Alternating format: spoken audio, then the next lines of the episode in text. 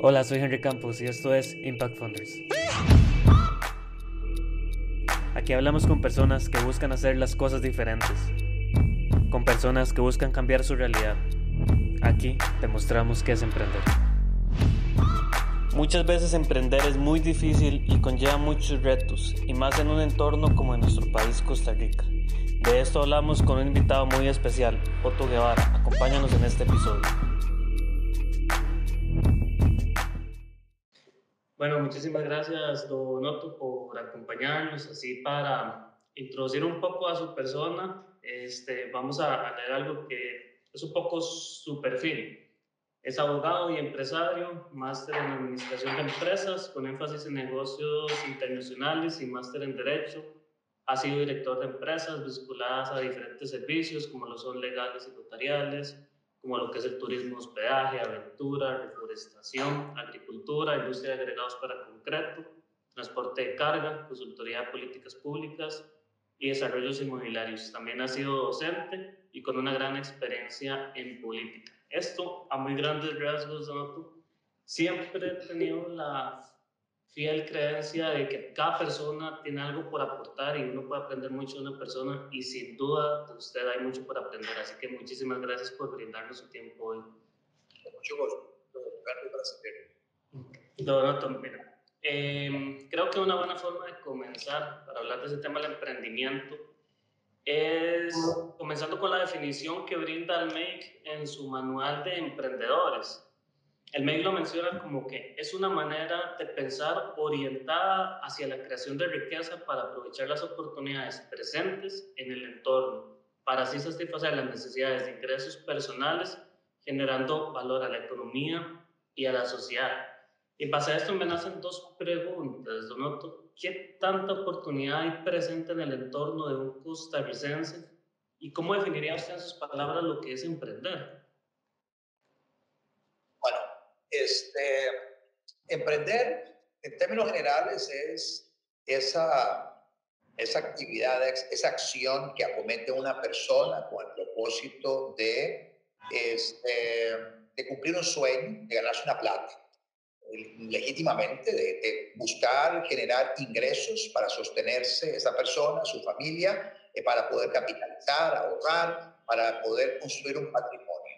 A través de alguna idea que tenga, este, a través de el, esfuerzo físico, este, el compromiso físico de esa persona y el liderazgo que pueda tener para acercar a otras personas, para eh, producir bienes y servicios que luego le va a ofrecer a quienes eventualmente pudieran comprar esos bienes y servicios. Es una persona que arriesga.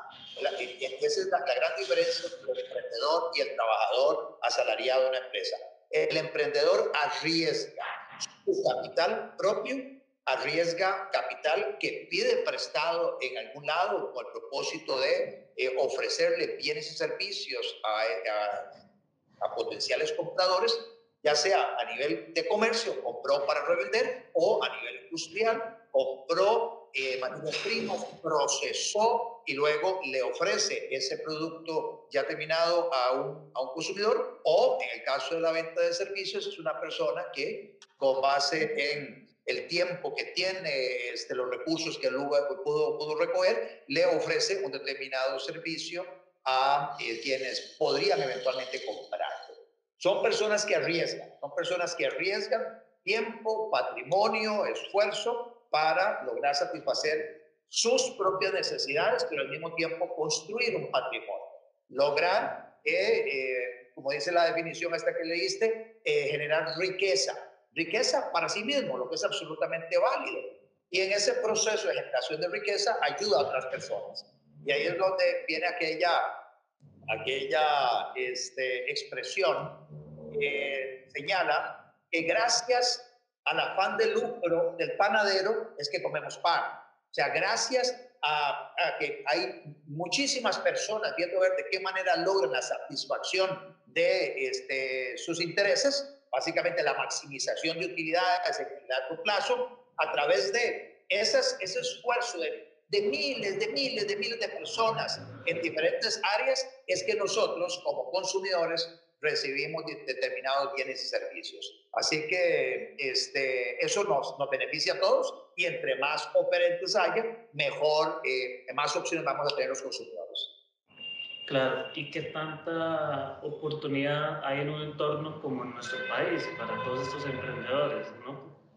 Bueno, lamentablemente no muchas, lamentablemente no muchas. Los gobernantes, eh, ahí es donde viene, cuál es el papel del Estado.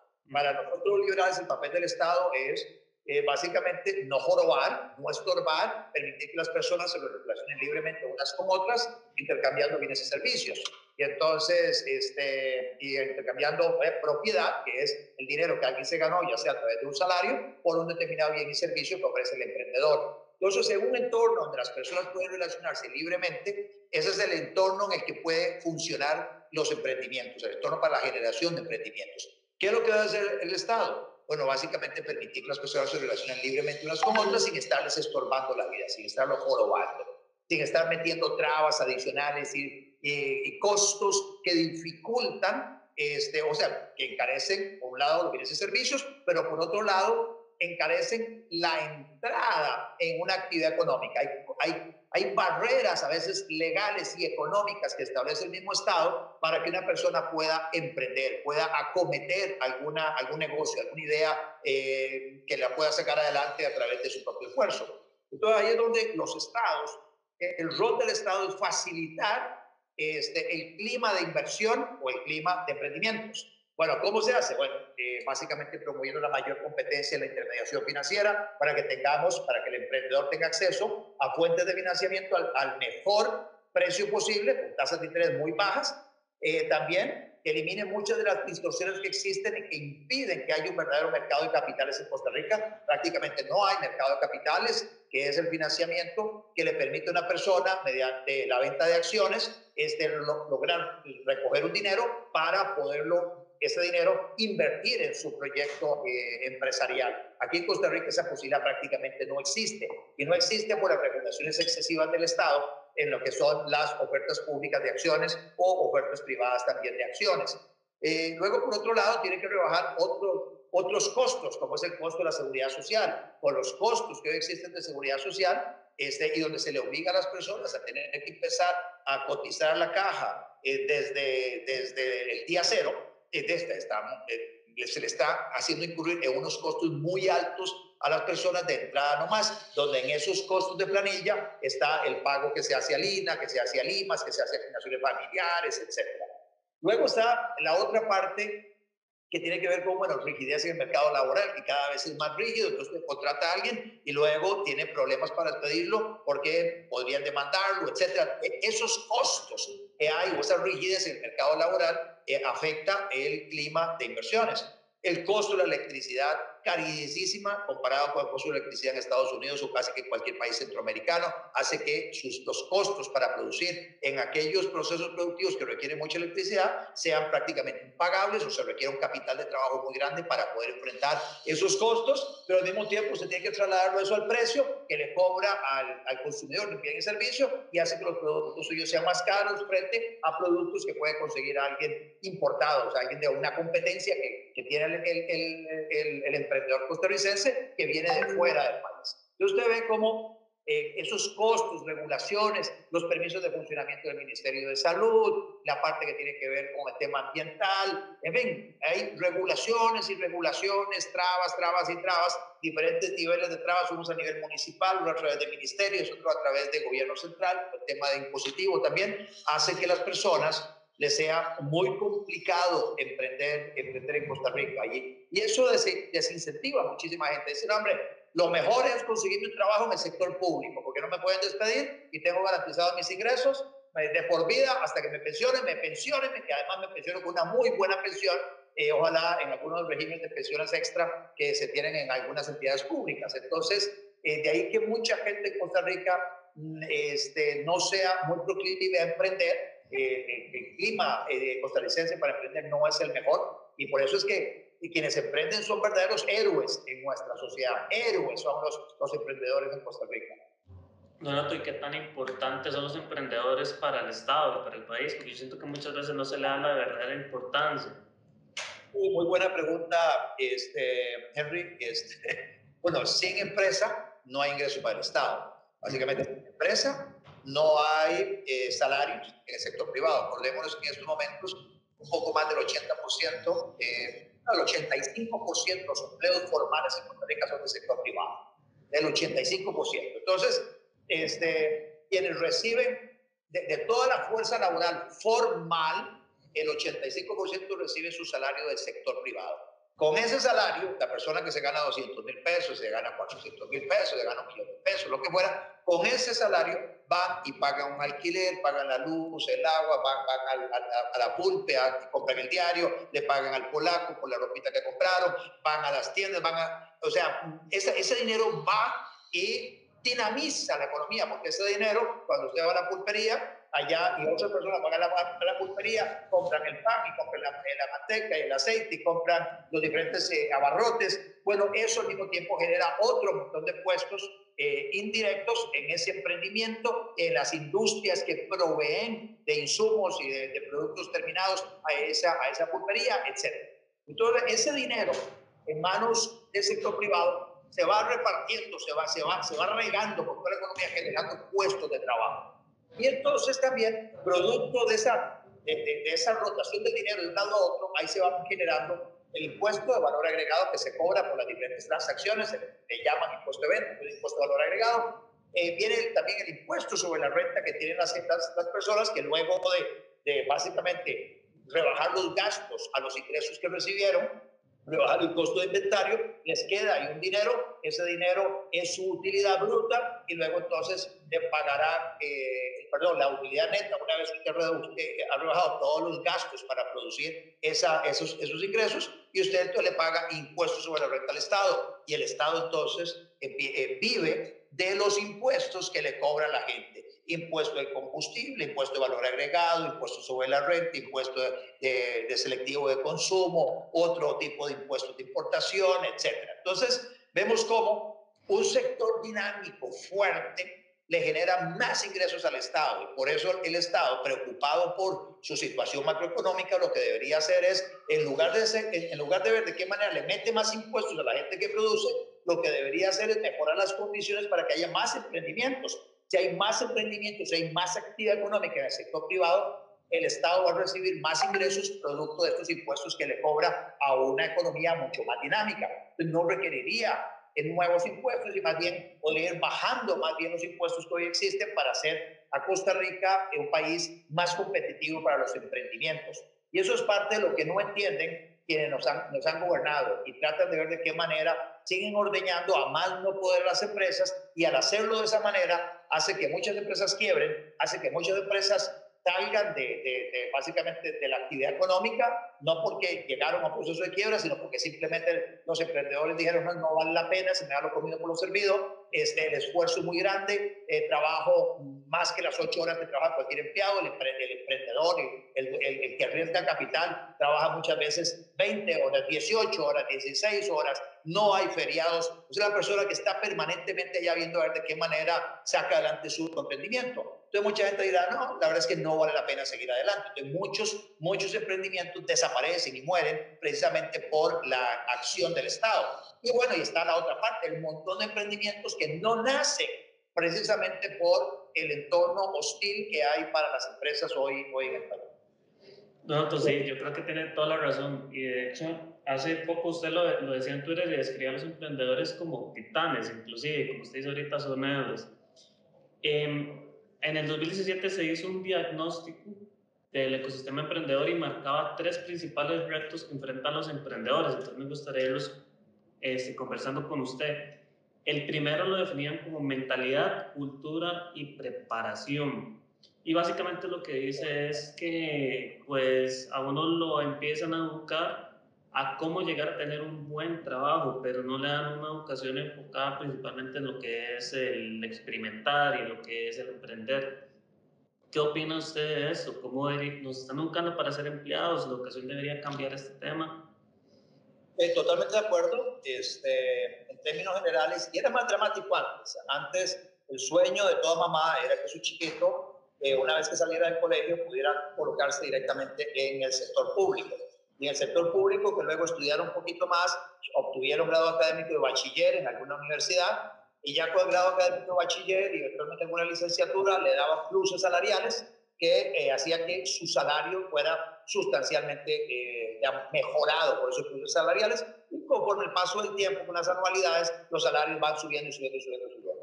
Ese era el sueño de los 70s, 80 y todavía 90 de muchísimas padres de familia para con sus hijos. Entonces la formación era hacia formar trabajadores y así lo entendió también quienes detentaban el poder, quienes detentaban el poder utilizaron esas, esa, esa aspiración de muchísima gente para, para aumentar el tamaño del Estado y darle brete a muchísima gente en el sector público.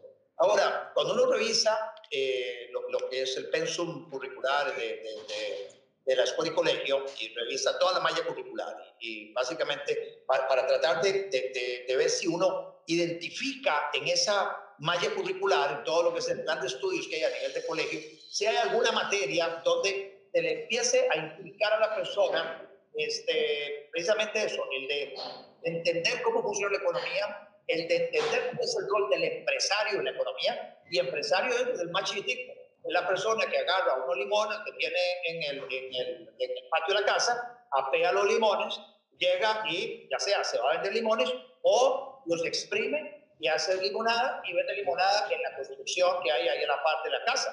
Bueno, ya hay alguien que está emprendiendo, está metiéndole un esfuerzo a bajar los, los, los, limones del, árbol, eh, procesarlos, al exprimirlos, eh, meterle el valor eh, adicional, un valor agregado y vender un producto terminado a, a un consumidor y luego seducir al consumidor para que le compre ese producto.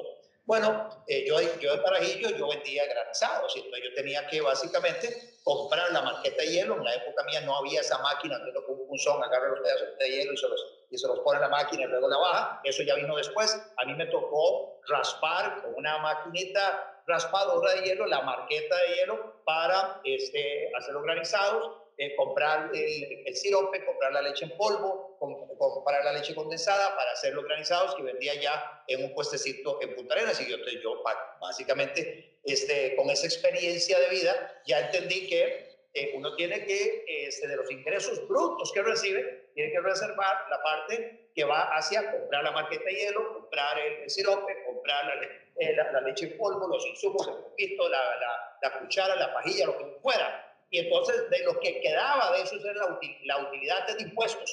En aquella época no había impuesto de venta, de esos bailes, entonces todo iba, o sea, en el verano iba haciendo una buchaquita. Pero nuevamente eso, ese, ese privilegio que tuve yo no lo tiene mucha gente. Eh, y, y, ese, y ese espíritu empresarial es algo que uno debe estimularlo. De hecho, inclusive hay una, una organización, se llama Junior, en inglés es Junior Achievement, este, que era algo así como de, de, de, de dan una especie de taller en los diferentes colegios donde básicamente a través del ciclo lectivo a los estudiantes a iniciar un emprendimiento desde cero. O sea, conceptualizar la idea, empezar a ver cómo consiguen los insumos para materializar, para materializar ese, ese producto que van a vender, todo el plan de mercadeo, eh, todo el tema de cómo llevar la contabilidad, que es el proceso de venta, la contabilidad de costos, cómo calcular impuestos, cómo distribuir utilidades entre los socios que eventualmente participan Esa experiencia de, de, empresarios juveniles o de, de algunos, de, de algunos tipo de, no me acuerdo si taller o que fuera. Yo, yo, yo sí sé que este, hoy eh, la, la, la, organización se llama Junior Achievement y tienen ese tipo de programas en diferentes colegios. Me parece fabuloso y ojalá que eh, los gobiernos entendieran la importancia que tiene la formación en emprendedurismo a, este, a nivel de escuela, de escuela y especialmente durante todo el colegio, para que las personas vayan este, sensibilizándose en relación con la importancia que tiene el emprendedurismo en un país. Sin emprendedores, eh, un país colapsa. O sea, el emprendedor es fundamental para que todos nosotros podamos comer, para que podamos vestirnos, para que podamos acceder a una gran cantidad de bienes y servicios que hacen nuestra vida mejor. A mí me da, me da, mucha curiosidad porque yo soy arquitecto de profesión y hace poco teníamos una construcción y iba pensando justo en eso, la gran cantidad de trabajos que uno va desarrollando a través de algo tan simple como una casa una construcción. Entonces me parece que eso, pues, no solamente con el tema de la construcción, sino con cualquier otro emprendimiento genera trabajo. Entonces me, así es. Me genera mucha, coraje muchas veces cómo no se le da la importancia que quería dársele a este tema, en lo que es el tema de las personas que tienen el poder. Luego, Donato, el, el segundo punto que mencionaba era ese miedo al fracaso y a la alta presión social que existe. Muchas veces creo que hay personas que tienen una buena idea, pero no la terminan implementando por ese miedo al fracaso. Y quería consultarle, ¿alguna vez ha tenido usted ese miedo a fracasar y cómo hace para superarlo? Pues eh, la verdad es que no he tenido tanto miedo porque me he llevado unos postelazos grandísimos. Eh, he emprendido, me he ido bien en muchas cosas, en otros no me he ido tan bien. Este, de hecho, inclusive con mi hermano montamos un parque de aventuras, eh, nos estaba yendo más o menos bien, eh, nos excedimos en la, en la inversión inicial, creyendo que el consumidor, eh, no hicimos bien nuestro estudio de mercado, ni el estudio de factibilidad, creímos que el consumidor, teníamos un parque de aventuras donde había eh, estas, las, las, tirolesas, el, el canopy, y creímos que, la, que el consumidor iba a favorecer aquellos, aquel canopy que, te, que, era, que invertía más en seguridad, y le metimos doble cable este, en unas distancias enormes, o sea, teníamos un tiro de 600 metros, pero pues, doble cable de acero, y era, era como si tuviéramos más, un canopy más grande, más largo.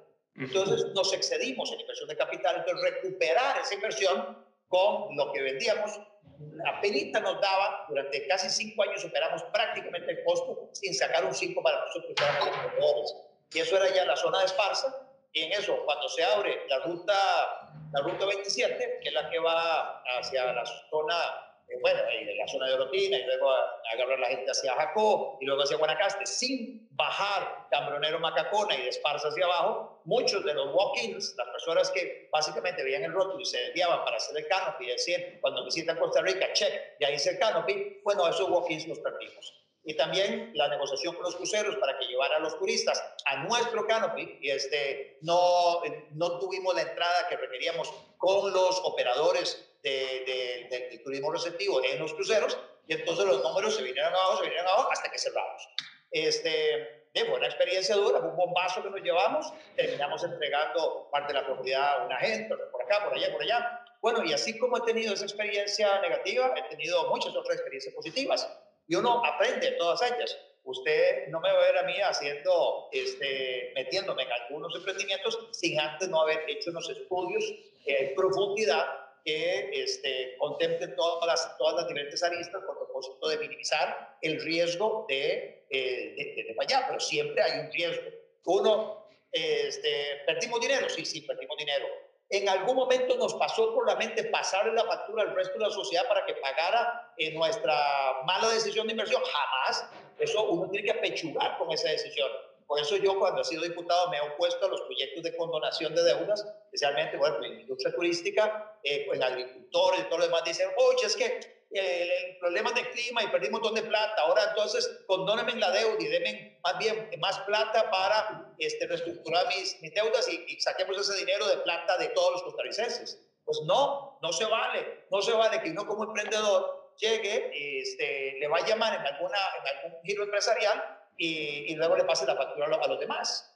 Hace muchísimos años me puse, por ejemplo, a sembrar, a sembrar café con tres socios más en una finca en Salapiquí. y bueno, realmente no, eh, algunos de los socios no objetamos lo que el socio gerente estaba, estaba la decisión que había tomado de sembrar café a, a 500 metros de altura. Bueno, ese café no iba a ir para ningún lado. Metimos un montón de dinero por allá y nos llevó el diablo y nos llevó el diablo. O sea, y lo último que uno debiera hacer es llegar y decir, bueno, como me llevó el diablo en esa plantación de café a 500 metros de altura, cuando lo que se está pagando en Costa Rica muy bien es el café de altura, como estoy tomando en este momento, de allá de la zona de Tarrazú, este, bueno, este, entonces yo tengo que apechugar con esa deuda, eh, con, esa, con esa mala decisión de inversión.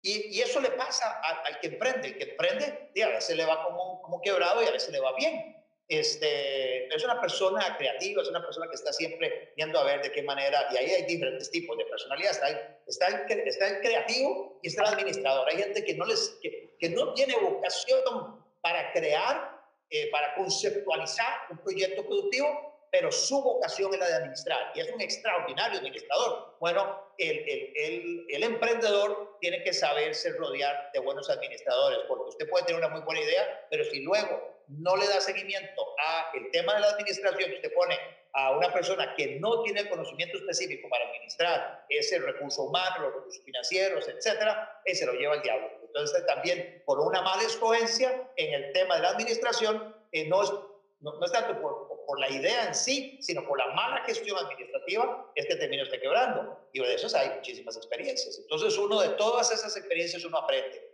Y la idea es que las personas que quieren emprender puedan, de alguna forma, este, experimentar en cabeza ajena, que vean lo que funciona y lo que no funciona en, boca de otras personas que ya han pasado por lo que asusta. Entonces, básicamente, usted recomendaría a esas personas que están pensándolo y que tienen miedo, pues a lanzarse y a aprender, o sea, aprender de los errores y aprender de los éxitos y además de rodearse de un buen equipo que lo complemente. Sí, y hacer los estudios correspondientes. O sea, no es que usted tiene, a ver, tiene una, una buchaquita y es el único que tiene un entorno como el que tenemos en estos momentos. Si usted dice a la pucha, voy a invertir en un área donde puede ser muy sensible, por ejemplo, al gobierno que vayamos a tener. Yo a clientes míos, porque les doy a, yo tengo clientes también a quienes asesoro en relación con decisiones de inversión. A clientes míos les digo ahora, mire, sostengan las inversiones, esperemos a ver qué va a pasar con el nuevo gobierno. Porque dependiendo de quién sea el que esté a la cabeza del Poder Ejecutivo, así va a ser el entorno, este, o sea, el, entorno para producir en el país. Puede ser un entorno muy favorable a tener rendimientos importantes sobre esa inversión o puede ser un entorno que repela la inversión y que más bien genere una huida de capitales fuera, fuera, de, fuera de Costa Rica. Entonces, en ciertas actividades económicas, en ciertos giros empresariales, esperemos a ver qué va a pasar con la nueva administración. Este, y ahí cuando uno hace un FODA que tiene que ver con oportunidades y amenazas, la parte de oportunidades y amenazas, hay una, este, podría haber una amenaza si queda el Partido de Acción Ciudadana otra vez al frente del Ejecutivo o algo peor que el Partido de Acción Ciudadana, como podría ser el Partido Frente Amplio o el Partido de los Trabajadores o el Partido de Fuerza Nacional, cualquiera de esos partidos que tienen una, una visión este, hostil con los emprendimientos del sector privado. Okay. Y lo último que hablaba en este primer punto era que tenemos una cultura que se basa en la queja en vez de la propuesta. Entonces dice que querer que los demás sean los que nos solucionen, que el gobierno sea el que solucione y no muchas veces uno buscar una solución al problema. Es el pico verdaderamente sí, muchas veces, ¿no? Ya sé, sí. Yo tengo muchas anécdotas en esa dirección, inclusive en el tema de la política en el que yo estaba involucrado. Este, y le, le comparto muy rápidamente eh, una de las quejas de muchísimas personas que están en el sector productivo, especialmente en aquellas áreas que son intensivas en el, consumo energético, especialmente electricidad, este, llámese industriales, llámese empresarios turísticos que requieren muchísima electricidad para los aires acondicionados y para la cocina y todo lo demás. Este, la queja es que el costo de la electricidad los está sacando del mercado y hace que tengan que cobrar más por, por los servicios de hospedaje eh, compitiendo con otros destinos turísticos donde el destino turístico es mucho más barato. Pero la electricidad aquí en Costa Rica es muy cara. O industriales que dicen, mire, yo por esos costos de electricidad no puedo ser competitivo frente a otros industriales de países centroamericanos, mexicanos, colombianos, etc. Y entonces yo estoy perdiendo mercado eh, y más bien los productos de esos de, que se producen en esos países están llegando aquí a Costa Rica y nos están sacando del mercado aquí mismo en nuestro país por los costos de la electricidad tan altos. Mire, yo las veces que he sido candidato presidencial, yo, una, un tour obligado es pasar por las cámaras. Uno pasa por las cámaras y se encuentra el reclamo, la queja, el lloriqueo. Pucha, que sí, que mire que la electricidad está cara, qué barbaridad, usted como candidato presidencial, ¿qué es lo que haría? Bueno, bueno, esto es lo que hay que hacer, abrir, abrir, el mercado, este, reducir, reducir el tamaño del ICE, este, permitir que haya un despacho económico de la electricidad, como sucede en otros países, explotar el gas natural, generar electricidad con gas natural, etc. Todo el paquete de medidas liberales para bajar el precio de la electricidad. Eh, bajar la deuda del ICE, usted le puede bajar la deuda del ICE agarrando, este, por ejemplo, algunos de los activos del ICE, activos productivos, los manda un fideicomiso y luego, eh, por ejemplo, Arenal, usted lo manda un fideicomiso, el fideicomiso le vende la electricidad al ICE y ese flujo usted lo titulariza, eh, permite a fondos nacionales y extranjeros comprar participaciones en, esos, esas titularizaciones, con ese dinero baja usted la deuda del ICE, al bajar la deuda del ICE y eliminarla, ya usted ya no tiene que, en la, eh, ya no tiene que meterle a la tarifa lo que es eh, el pago de intereses de esas deudas. Esas es algunas de las, de las, de las soluciones El punto es, cada cuatro años, en esa misma las cámaras. El mismo cuento. Solo que lloriqueo cada vez más grande, pues lo está llevando el diablo. Y la pregunta obligada es, ¿y ustedes qué están haciendo?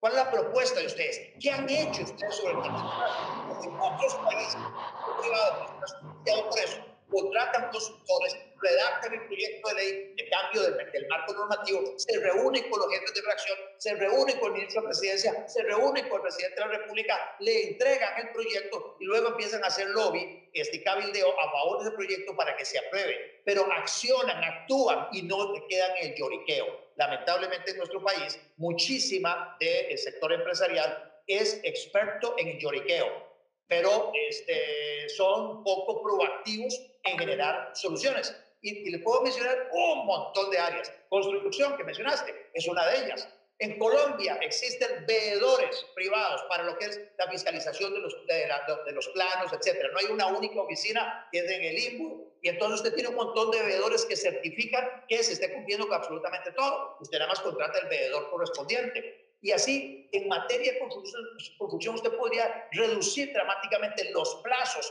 eh, utilizando políticas públicas exitosas de otros países, pero eso requiere investigación y requiere ver qué es lo que hay que cambiar acá. ¿Qué, qué habría que cambiar para abaratar los costos, reducir los plazos con el propósito de que en el menor plazo posible tengamos un producto terminado para ofrecer a los clientes? Bueno, ahí hay mucho que hacer. No va a salir de la cabeza de un político, no va a salir porque ustedes, arquitectos, ingenieros, constructores, son los que saben dónde está apretando el zapato.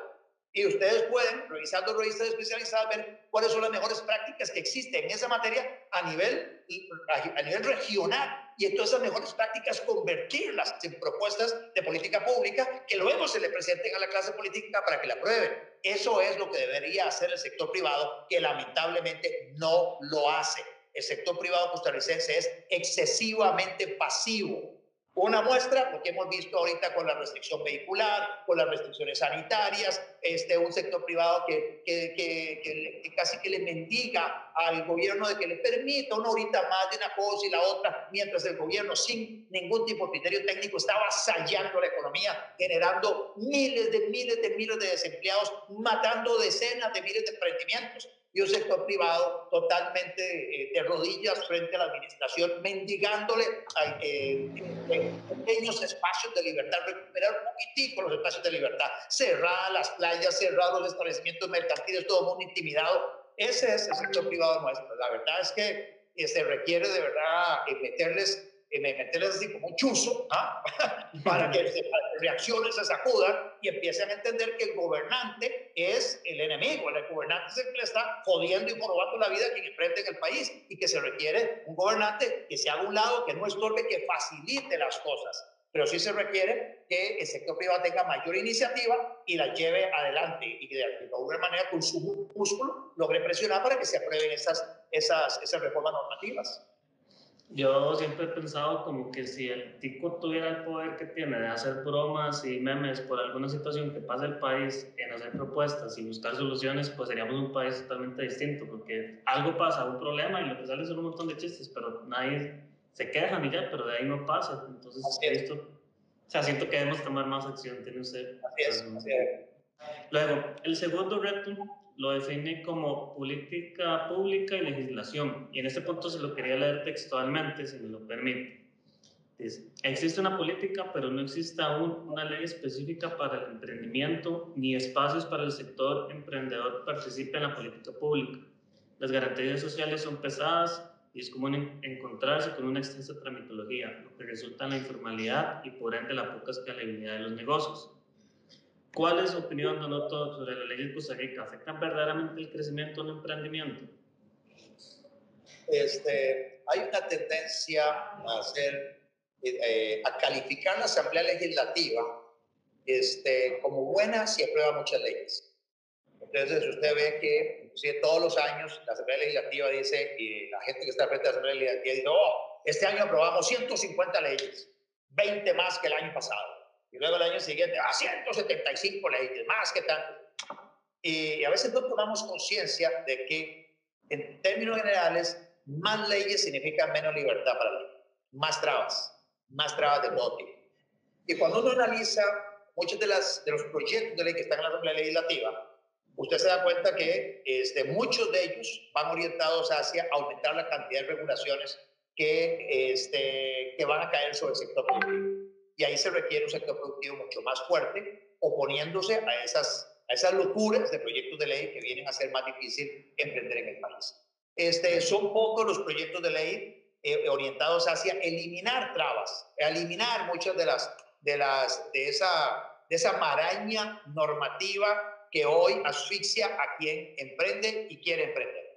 Eh, yo no soy de los que cree que hay que aprobar una ley, una ley para, para los microemprendimientos. Ya existe muchas, muchas, ya existe eh, legislación dispersa. Lo que hay que hacer es la ley 8220, que es la ley de protección de la administración de la ley de simplificación de trámites. Bueno, que se aplique. Esa es una. Este, hay otra ley que anda por allá relacionada con el trabajador independiente, con donación de deudas, etcétera. Yo le metería la otra parte, que es lo que quiero hacer como diputado ahora, si Dios me da la oportunidad y tengo el apoyo de muchísima gente para realizar la Asamblea Legislativa, es eliminar la cotización obligatoria a la caja por parte de los trabajadores independientes. O sea, que el trabajador independiente decía si cotiza o no cotiza, y ya con eso usted eh, le, le, devuelve el respiro a muchísima gente que hoy que está tosigada de una deuda que no puede pagar con la caja costarricense del Seguro Social y como aparece moroso con la caja, no es eh, no puede venderle servicios al sector público, a las municipalidades, a diferentes entes públicos, etcétera, porque tiene una deuda con la caja y en cualquier momento la zozobra que le embargan la casa, le embargan el salario, etcétera. Bueno, eso tiene que eliminarse.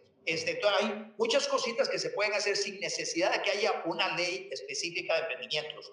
Lo que se requiere es que la clase política entienda que el sector privado es el que genera la riqueza de un país. Y entonces, si yo entiendo eso, si la gente entiende eso, y toda la clase política entiende eso, entonces lo que se va a hacer es, si genera riqueza, bueno, vamos a ver de qué manera genera más riqueza. Empecemos a quitar trabas para que generen más riqueza y que el Estado no, es, que el Estado no estorbe, que es lo que está haciendo hoy. Este, por ahí va la cosa, De hecho, doctor, marcaba el MEC un paso de cómo formalizar la empresa y en total eran 13 pasos, empezando por la entidad jurídica, luego uso suelos, inscripción y un montón de cosas y estuve leyendo, sí, en, en, Unión Liberal que plantea desregular más bien lo que es el emprendimiento, que es esto que usted dice, eliminar la obligatoriedad, por ejemplo, que usted en la caja y todo ese montón de trabas burocráticas. Así es, así es. o sea, eh, si, usted va, si usted ve el índice de hacer negocios, el Doing Business Index del Banco Mundial, o sea, el clima para hacer negocios del Banco Mundial, y usted ve la clasificación de todos los países, a dónde está Costa Rica y a dónde están los países más prósperos en ese índice esa clasificación de países de acuerdo a qué tan favorable es el clima para hacer negocios. Y usted va, usted va a dar cuenta que estamos lejos de los primeros lugares. Eh, hay países que están en los primeros lugares y usted, en cuestión de minutos, usted tiene una empresa operando. En cuestión de minutos. Nosotros acá, eh, dependiendo de la actividad económica, le puede tomar muchos meses o años. Hace poco con mi hermano estábamos tramitando la concesión para explotar un tajo de montaña, donde no hay mantos acuíferos, este, no sé cuántos kilómetros a la redonda. Un tajo de montaña, una, o sea, un material de cascajo, este, para que pasara el estudio de impacto ambiental, duramos más o menos 12 años, 12 años para la aprobación del estudio de impacto ambiental, para luego ir a, a, la Dirección de Geología y Minas para, para tramitar la, la, la, la concesión de explotación de ese de montaña.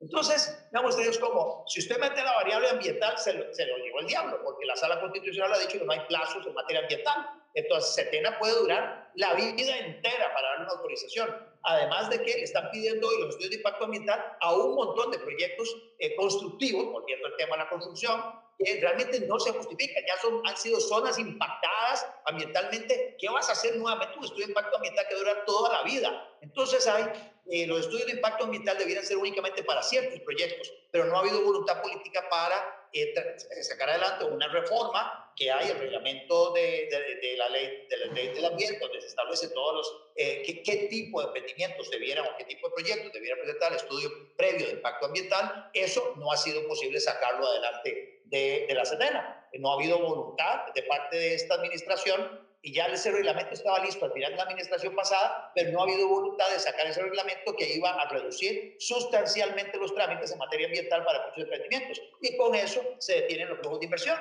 Y, así como eso, hay un montón de otros ejemplos donde el Estado lo que hace es entorpecer este, los emprendimientos, entorpecer, entorpecer y encarecer, y además crear una, una eh, una tentación de corrupción. Para el burócrata, para decir, ok, ¿usted quiere permiso?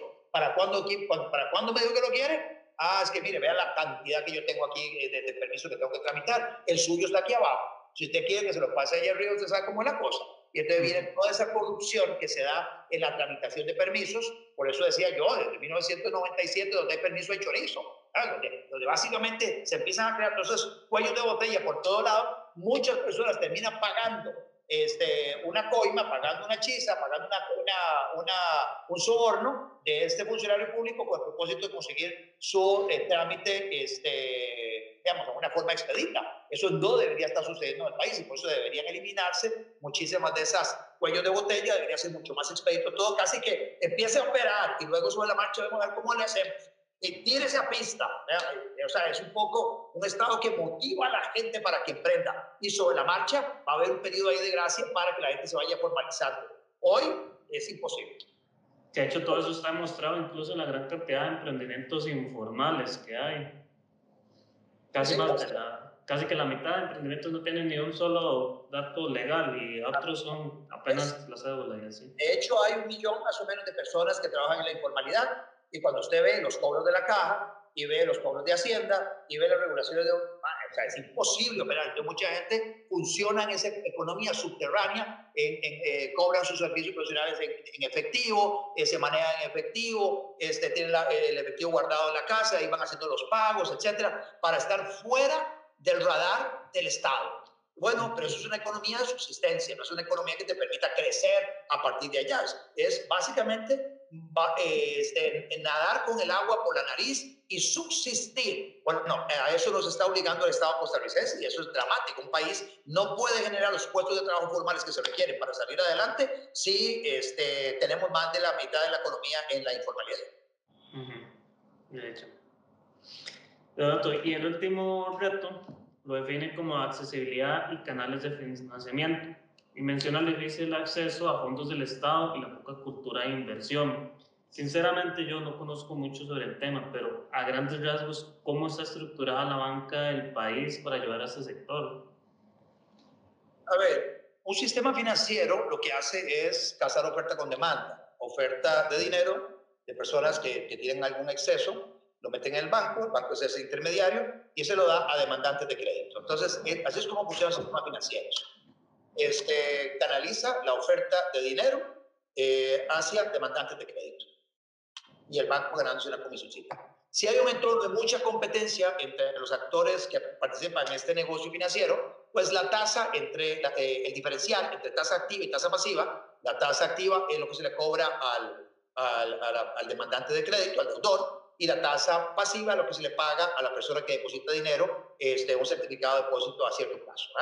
Entonces, Así es como funciona en términos generales cualquier sistema financiero.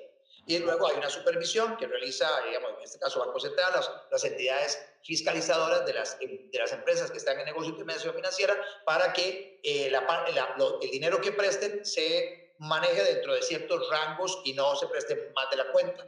Este, y se cumplan con ciertas, con ciertas este, reglas que existen a nivel internacional con el propósito de no crear artificialmente dinero. Este, bueno, así es como debiera funcionar. En Costa Rica, ¿cómo funciona? Bueno, Costa Rica es un desmadre. Para empezar, hay este, dos bancos del Estado muy fuertes, Banco de Costa Rica y Banco Nacional. Eh, son las grandes ballenas en esta pecera, entonces ellas son los líderes de precio. Ellos, ellas fijan el precio.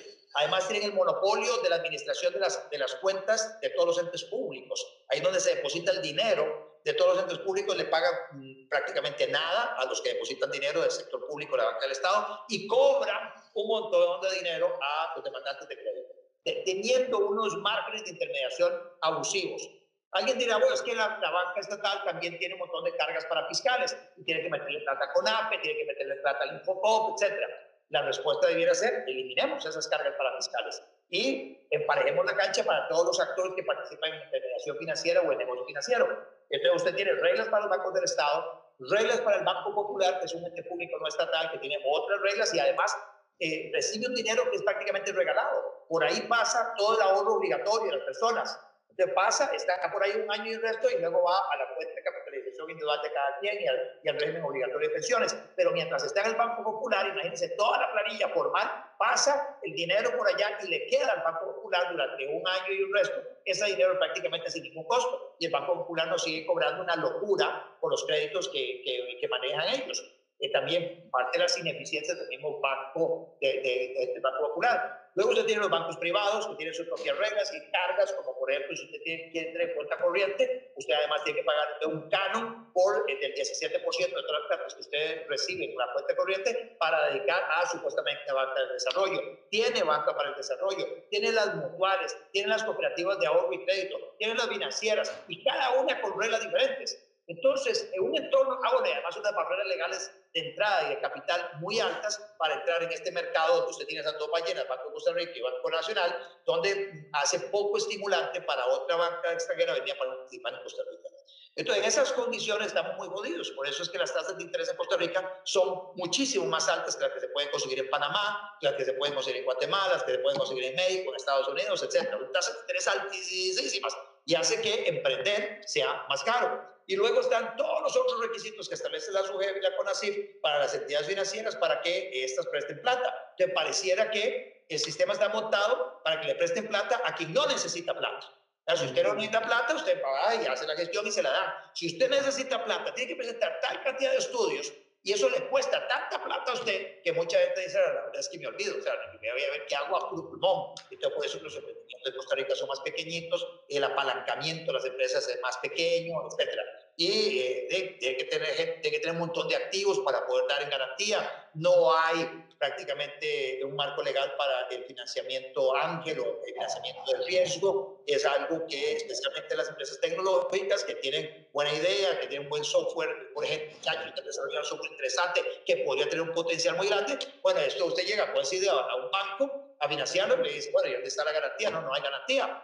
Este, mientras que usted ve cómo es que se desarrolla Alibaba, cómo se desarrolla Amazon, cómo se desarrolla Facebook, cómo se desarrolla este, Microsoft. Todas esas empresas que, inician en un garaje, cómo se desarrolla Apple, eh, Steve Jobs con todas sus cosas, se desarrollan y básicamente en un garaje con una idea y luego viene gente, le cree en ese concepto, mete una, una plata en, un, en el capital accionario de esa, de esa empresa y, y, luego un capital ángel que llega y permiten explotar, la, eh, explotar el, el, el, concepto empresarial y les va muy bien. Así como muchas son exitosas, otras son un desastre absoluto. Bueno, en Costa Rica no hay un entorno para, este, para ese tipo de capital ángel este, que permita darle el acompañamiento financiero que requiere alguien para emprender.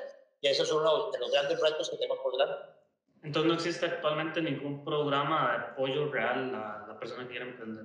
Sí, usted, claro, usted puede ir a BN Desarrollo, Banco Nacional de Desarrollo, y usted va ahí, toca la puerta y le dice, sí, venga, le vamos a ver el acompañamiento, etcétera. Pero es muy limitado, muy limitado. Banco de Desarrollo, como que una banca de segundo piso, le traslada dinero a las cooperativas, le traslada dinero a, entidades financieras para que de esa, de, de esa buchaca de banca de desarrollo, que supuestamente viene con una tasa de interés más baja, le den dinero a algunos emprendimientos.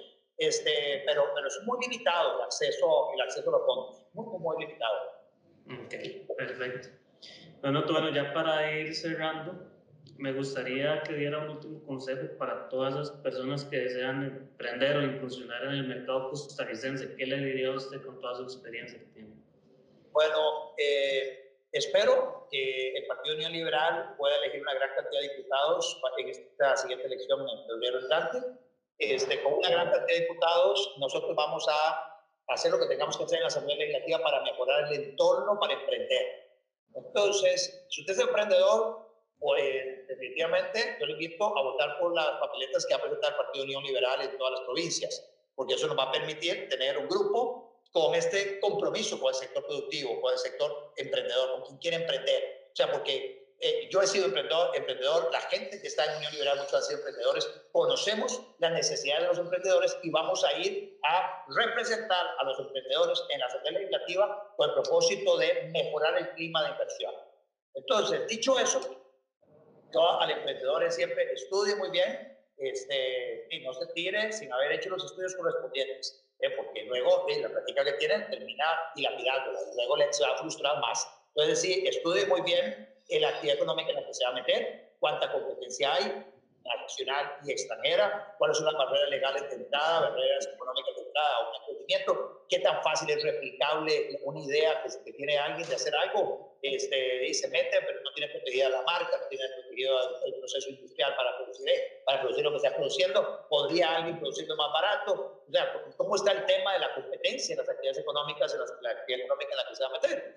Este, y luego de hacer los estudios correspondientes, yo invito a la gente a que siempre arriesgue, a que, a que no ponga todos los huevos en una sola canasta, bueno, abrir una parte de su patrimonio, empiece pequeñito, como el estoy viendo a ver de qué manera le va, y si la cosa le va, va, creciendo, vaya invirtiendo responsablemente, haciendo más grande su emprendimiento, pero sin quemar etapas, vaya en un proceso de maduración, mejorando sus procesos, mejorando su clientela, fidelizándola, y ahí este, verá cuánto podrá, cuánto podrá crecer. Este, y bueno, obviamente, yo metido en el tema de la política, mi compromiso es eh, hacer todo lo que se me calce como diputado, como diputado en Costa Rica, o una, ojalá, una bancada muy grande de la Unión Liberal, este, ya sea golpear en la mesa del Ejecutivo para que haga lo que tiene que hacer para mejorar el entorno para producir y nosotros desde la Asamblea Legislativa cambiar las reglas también que hoy hacen que sea muy caro emprender en Costa Rica. Gracias por escucharnos. No olvides darle al botón de suscribir y si quieres apoyarnos síguenos en nuestras redes sociales como Rocklab. Los esperamos en el siguiente episodio.